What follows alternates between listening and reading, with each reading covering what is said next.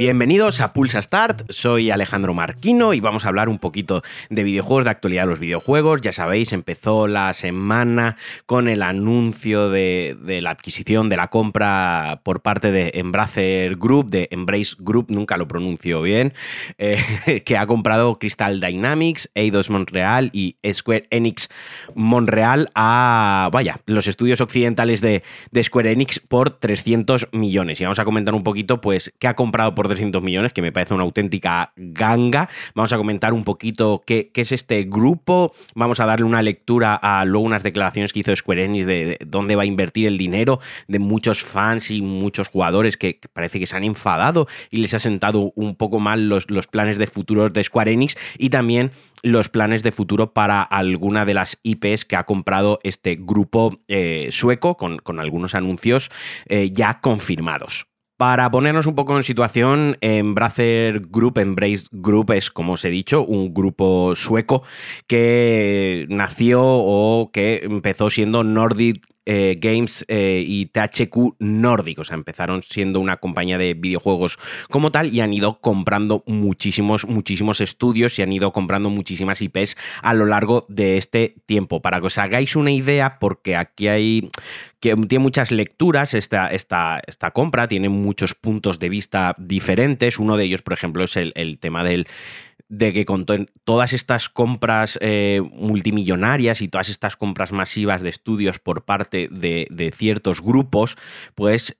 poco a poco, poco a poco la industria se está acercando a un monopolio. Cada vez las IPs pertenecen a un menor número de grupos, o mejor dicho, un menor número de grupos tiene cada vez mayor cuantía de IPs. Creo que lo he expresado así bien. Pero vaya, para centrarnos un poquito, eh, son dueños, pues, joder, de estudios, como os he dicho, de THQ Nordic, porque, porque bueno, empezaron así, de Saber Interactive, de Coach Media, con todo lo que tiene Coach Media, incluido Deep Silver, que a su vez Deep Silver pues es Volitium, ¿no? Eh, tiene pues como marcas, como IPs que podáis reconocer Borderlands, Duke Nukem, Saints Row, Day Island, Darkseid, Metro, también están trabajando en el, en el próximo eh, remake, en la superproducción, un juego bastante tocho que va a ser el Star Wars Kings of the Old Republic remake, o sea,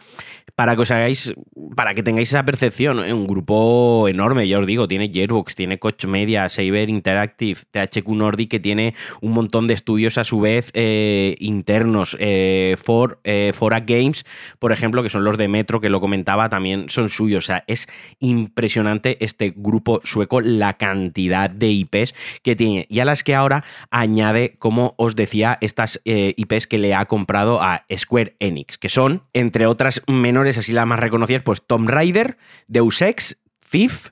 Legacy of Kane y bueno, más o menos otras 50, pero estas digamos que son las, las más eh, conocidas, ¿no? O sea, ha comprado, para que nos hagamos una idea, los 300 millones ha comprado eh, tres estudios de desarrollo, Crystal Dynamics, Eidos Montreal y Square Enix Montreal. Y además ha comprado propiedades intelectuales, entre ellas, pues como os he dicho, Tomb Raider, Deus Ex, Tief y Legacy of Kane. Esto les ha costado 300 millones, o sea, me parece una ganga, me parece un regalo, además viendo lo que se ha pagado últimamente por Bungie, lo que se ha pagado por Bethesda y compras del estilo, porque eh, se están llevando, entre otras cosas, Tomb Raider. Tomb Raider, más allá de que los últimos juegos están eh, polludísimos,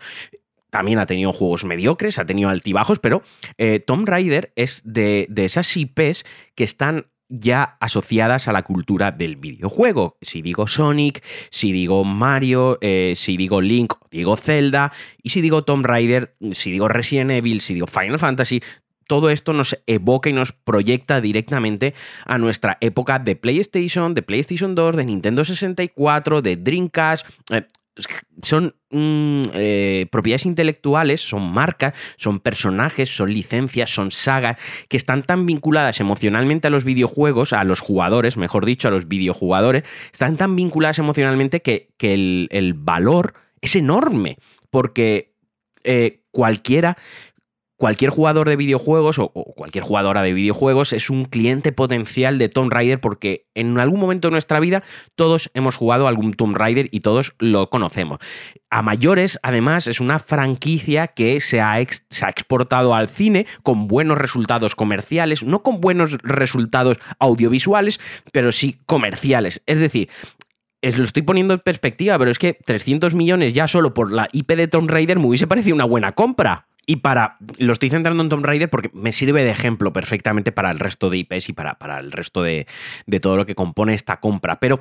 eh, una de las cosas buenas cuando suceden estas compras, pues que se, saca mucha información, pues obviamente pues para realizar la compra, presentarla, para que se lleve a cabo, inversores, gente de dinero, gente más inteligente que, que yo y que sabe mucho, pues obviamente pues hacen presentaciones y se dan números, ¿no? Y entre ellos, pues por ejemplo, se han dado cifras de la saga Tomb Raider, que a día de hoy desde que se lanzó el primer juego en 1996, lleva 88 millones de, juegos vendidos. O sea, eso es una auténtica barbaridad. De estos 88 millones, 38 millones corresponden al reboot, a la última trilogía, a Tomb Raider, Rise of the Tomb Raider y Shadow of the Tomb Raider. Estamos hablando que prácticamente, no el 50%, pero sí el 45% aproximadamente de las ventas totales se han conseguido con los reboots que se han lanzado el en los últimos nueve años. Por lo tanto, la, la, saga, la IP, está en muy buena forma, tiene muy buena salud. Es un auténtico chollazo y es una auténtica compra muy, muy buena. Eh, iba a decir, no sé en qué estaba pensando Square Enix, sí lo sé, porque luego, como ya os comentaba también, Square Enix ha comentado un poquito sus planes de futuro. Y así pues, por ejemplo, pues ya se ha casi confirmado, casi seguro que, por ejemplo, vamos a tener un nuevo Deus Ex y que los, los próximos juegos de Eidos eh, Montreal, pues Deus Ex, Tomb Raider, Thief, entre otros, van a utilizar el, motor Unreal Engine 5. El último juego que desarrollaron fue el Guardianes eh, de la Galaxia que estuvo muy bien mm, valorado por la prensa especializada y al final también por los jugadores. No acompañó tanto las ventas, pero este va a ser el típico juego que, dentro de unos años va a ser, no de culto, pero va a ser un juego que van a decir, oye, pues era muy buen juego. Yo lo estaba jugando en el Gamepad y la verdad que está muy, muy entretenido y está muy bien. El asunto es que realmente eh, Square Enix ha perdido o perdió cerca de unos 200 millones de dólares con los Avengers y los Guardianes de la Galaxia. Eh, tenían licencias de, Marvel, que eso al final es como el huevo de las gallinas de oro, ¿no? Eh, tienes que hacerlo muy mal como para que esto no sea rentable. Y al final Square Enix, que insisto, no Eidos, no, no los desarrolladores, sino Square Enix eh, pues parece que no supieron gestionar muy bien el tema, de, tema de, de, la licencia que tenían entre manos y al final han acabado palmando pasta. Vale, pues llegados a este punto, Square Enix, pues entre otras cosas, ha tomado la decisión de deshacerse de algunas IPs y algunos de los, algunos de los estudios, como llevamos ya 10 minutos casi comentando, para meterse de plenos a sus, su, digamos, su finalidad o no, su objetivo eh, está en meter el dinero en invertir en NFT, en la nube y en tecnología blockchain. Esto ha molestado a muchísima gente que, dice que cómo han podido hacer eso, que si se están disparando en un pie, eh, que si, bueno, están, y he llegado a leer incluso que si traicionan a los jugadores y demás. A ver, yo no, no sin, sin, sin apoyar los NFT, sin, sin nada de, sin que me parezca bien que los videojuegos tengan dentro compras o tengan vinculación con NFTs, que ya casi todas las compañías están regulando para atrás porque está horriblemente mal y feo integrar eso dentro de los juegos, las compañías, mm, las compañías en general, las de videojuegos en particular, pero también pasa en otras muchas, evolucionan. Y al final, pues a lo mejor Square Enix ha decidido que quiere dejar poco a poco con el tiempo de hacer videojuegos y que quiere centrar su, modelo de negocio pues en el blockchain, en los NFT, como si mañana te dice que quiere hacer zapatillas. Vaya, que Front Software, mis amados Front Software, empezaron haciendo software ofimático y han acabado haciendo Elden Ring, que Nintendo al principio fabricaba juguetes, juguetes como tal, y han acabado siendo, si no la compañía más importante, una de las dos compañías más importantes de videojuegos de, la historia, y, eso va a quedar ya para los restos. A lo que voy es que las, las las compañías de videojuegos evolucionan, a veces a mejor, a veces a peor. Que yo creo que esto es un mal paso y que se están equivocando a medio largo plazo. Yo y mucha gente sí, que también es Square Enix, habrá gente que sabe mucho, que habrán hecho sus números, como, como me gusta decir a mí, eh, que lo habrán estudiado y que pensarán que es la mejor decisión para ganar dinero, que no nos olvidemos que esta gente trabaja y esta gente está aquí para ganar dinero, al igual que, que todos nos levantamos por la mañana y vamos a nuestro trabajo, echamos nuestras 8 o 10 horas para ganar dinero, esta gente hace videojuegos para ganar dinero y hace negocios para ganar dinero. Y ya está. Y hay que tener eso en mente. Y partiendo de esa base, partiendo de esa base, a mí excepto por el, por el, por el puntito de que eh, Embracer Group está creando un monopolio está comprando demasiadas cosas, sí que es cierto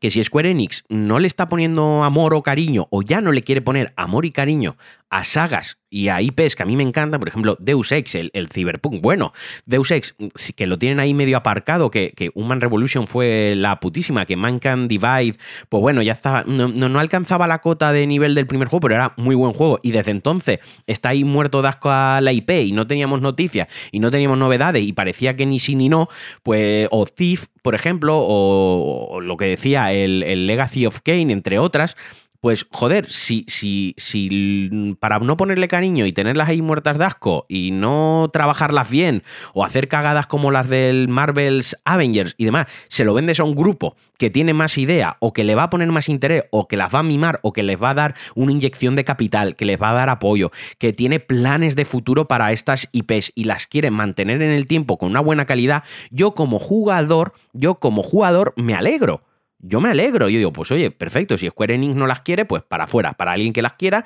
y alguien que les vaya a dar amor, cariño, insisto, toda esta gente hace videojuegos no por amor y cariño, las hace por ganar dinero, pero si, oye, si van a hacer buenos productos, al final el que va a ganar, entre comillas, voy a ser yo como jugador. Así que por esa parte yo puedo entender quien se sienta un poco, es que mira lo que ha vendido, pues es que como son tan tontos, es que como eh, no sé qué. Bueno, vale, ya está, mm, lo han vendido, lo ha comprado gente que a lo mejor pues sí que tiene más interés. Square Enix ahora tiene interés en el blockchain, en los NFTs y en la nube y a lo mejor pues en los próximos meses o en los próximos años se deshace de más estudios y de más IPs. Mm, no lo sabemos, pero vaya que quiero decir, aquí lo que más me ha llamado la atención es la cantidad de dinero por la que se ha vendido que me ha parecido muy irrisoria. O sea, no, no entiendo no acabo de ver el punto en el que es cómo ha valorado Square Enix esto o la necesidad que tenía de tener capital líquido o la necesidad o las ganas, el interés, el ansia que tenía por invertir en otros sectores y en otras tecnologías, pero desde luego 300 millones para todo lo que ha comprado en perspectiva